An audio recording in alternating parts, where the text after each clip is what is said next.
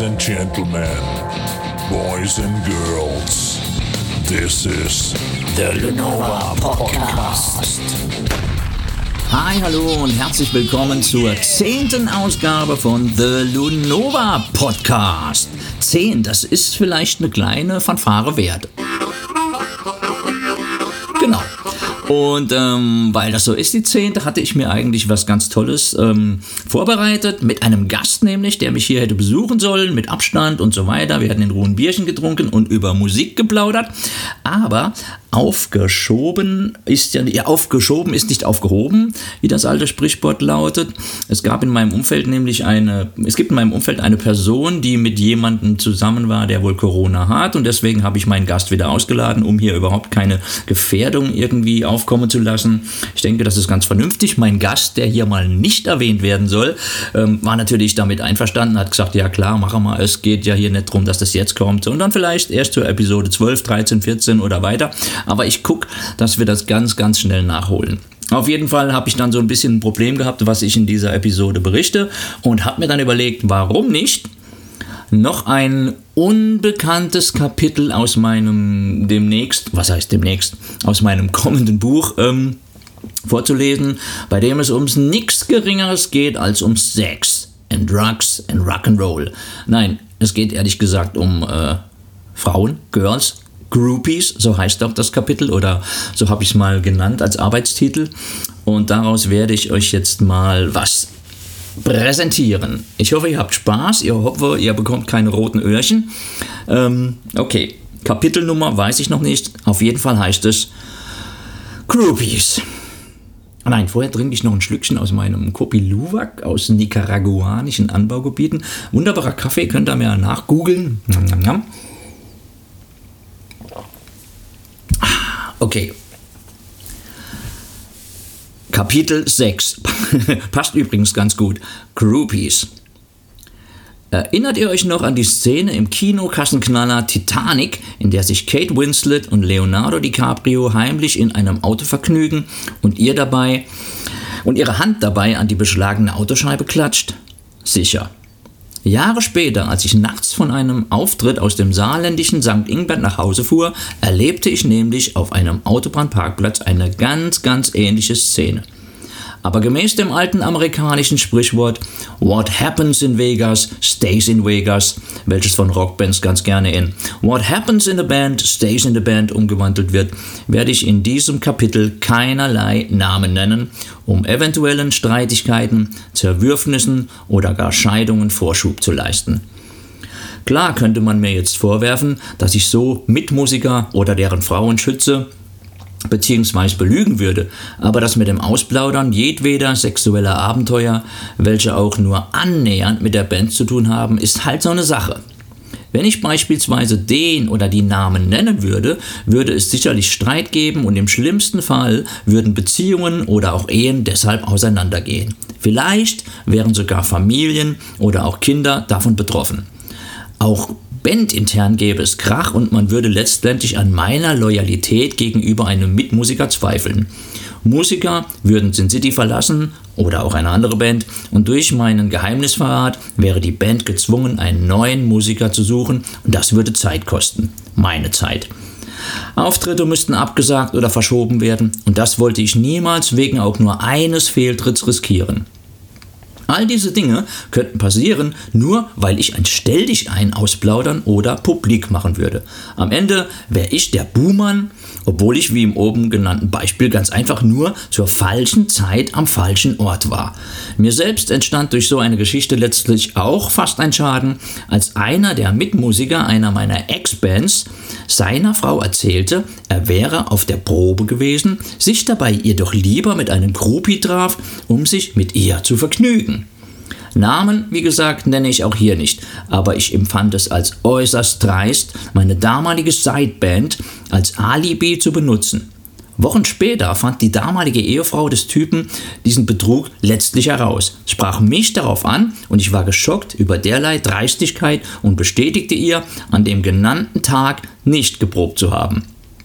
Am Ende meines damaligen Gastspiels bei dieser Band, zu dem es auch noch einige andere Gründe, äh, zu dem es auch noch eine andere, einige andere Gründe gab, die jedoch ebenfalls und nur mit der Unverfroren, Unverfrorenheit, Frechheit, Grantigkeit, aber auch Lustlosigkeit und Faulheit genau dieses verlogenen Typen zu tun hatte, steckte ich ihm sehr deutlich meine Meinung bezüglich Loyalität und Falschheit.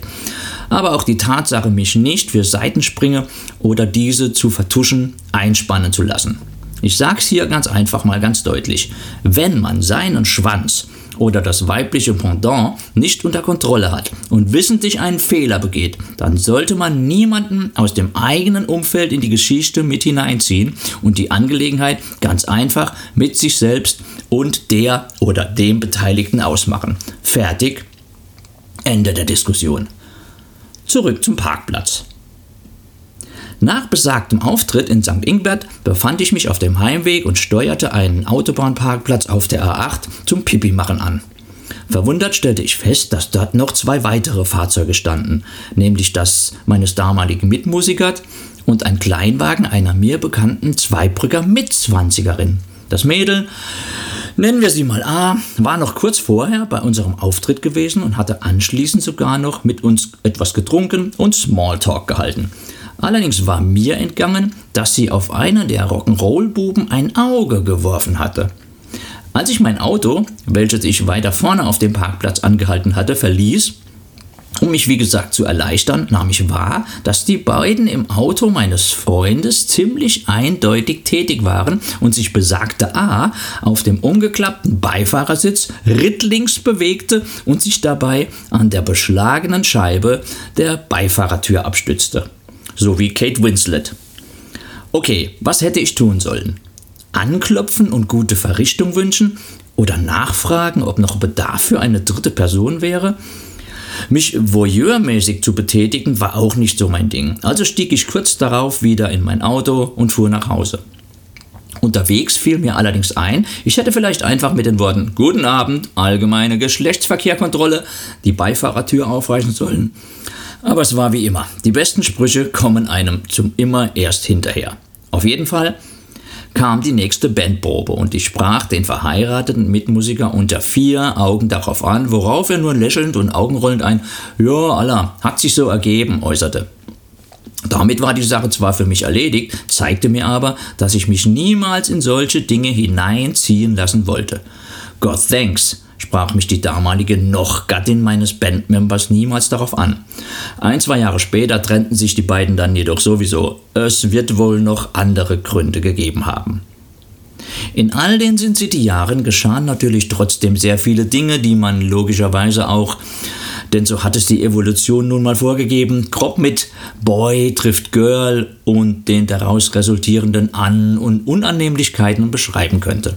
Nur Boy trifft Girl ist es dann ja eben doch nicht nur. Viel eher Musiker trifft Zuschauerin oder Gitarrist trifft Blondine oder Drama wird eindeutig, zweideutig auf die Möglichkeit des Austauschs diverser Körperflüssigkeiten angesprochen. Porvo, Finnland. Im Rahmen mehrerer Gastspiele in Finnland gastierte Sin City einstmals in der östlich von Helsinki gelegenen Stadt Porvo, die von zahlreichen Archipelen mit Inseln umgeben ist. Porvo ist zwar eher für seine Landschaft oder für seine malerischen Holzhäuser direkt am Wasser berühmt, aber auch für sein Tirmo Blues Festival, welches alljährlich tausende Musikfans anlockt.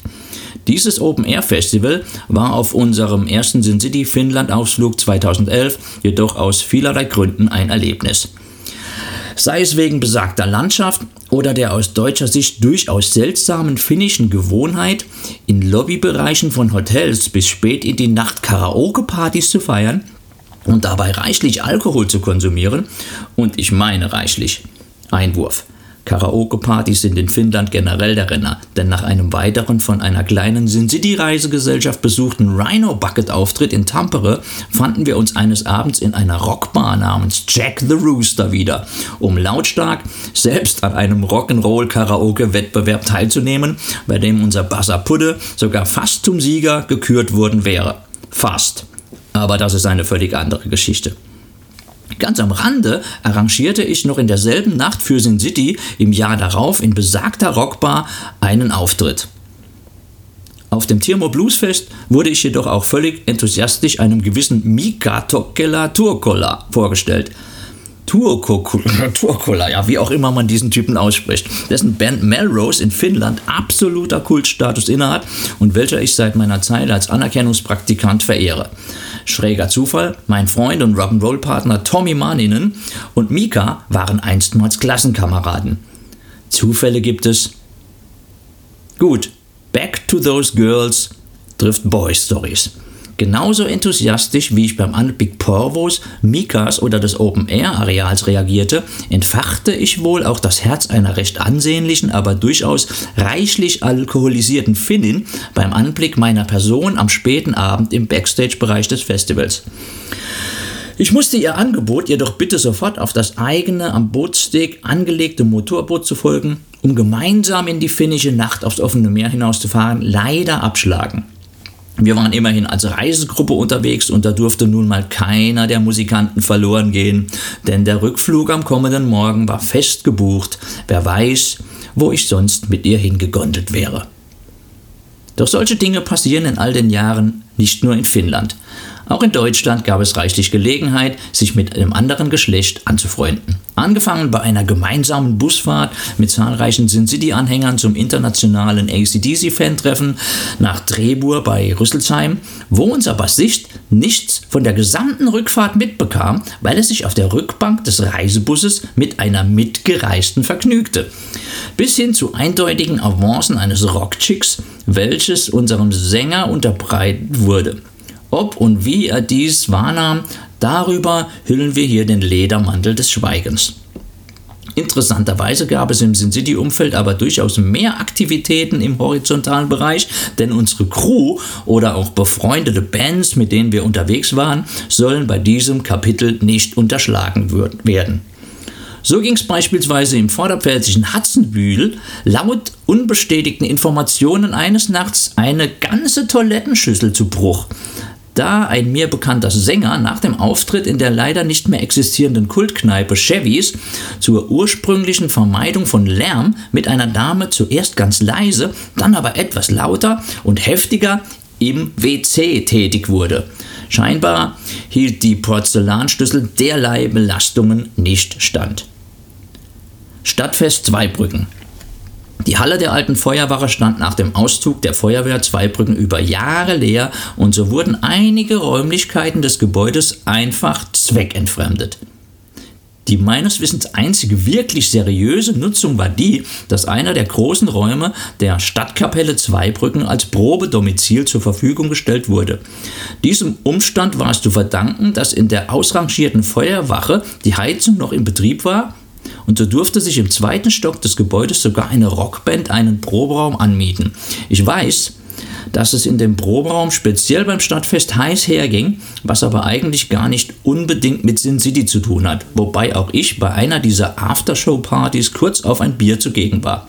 Es sei an dieser Stelle durchaus erwähnt, dass ich anderen Bands natürlich auch ihren Spaß gönne. Warum auch nicht?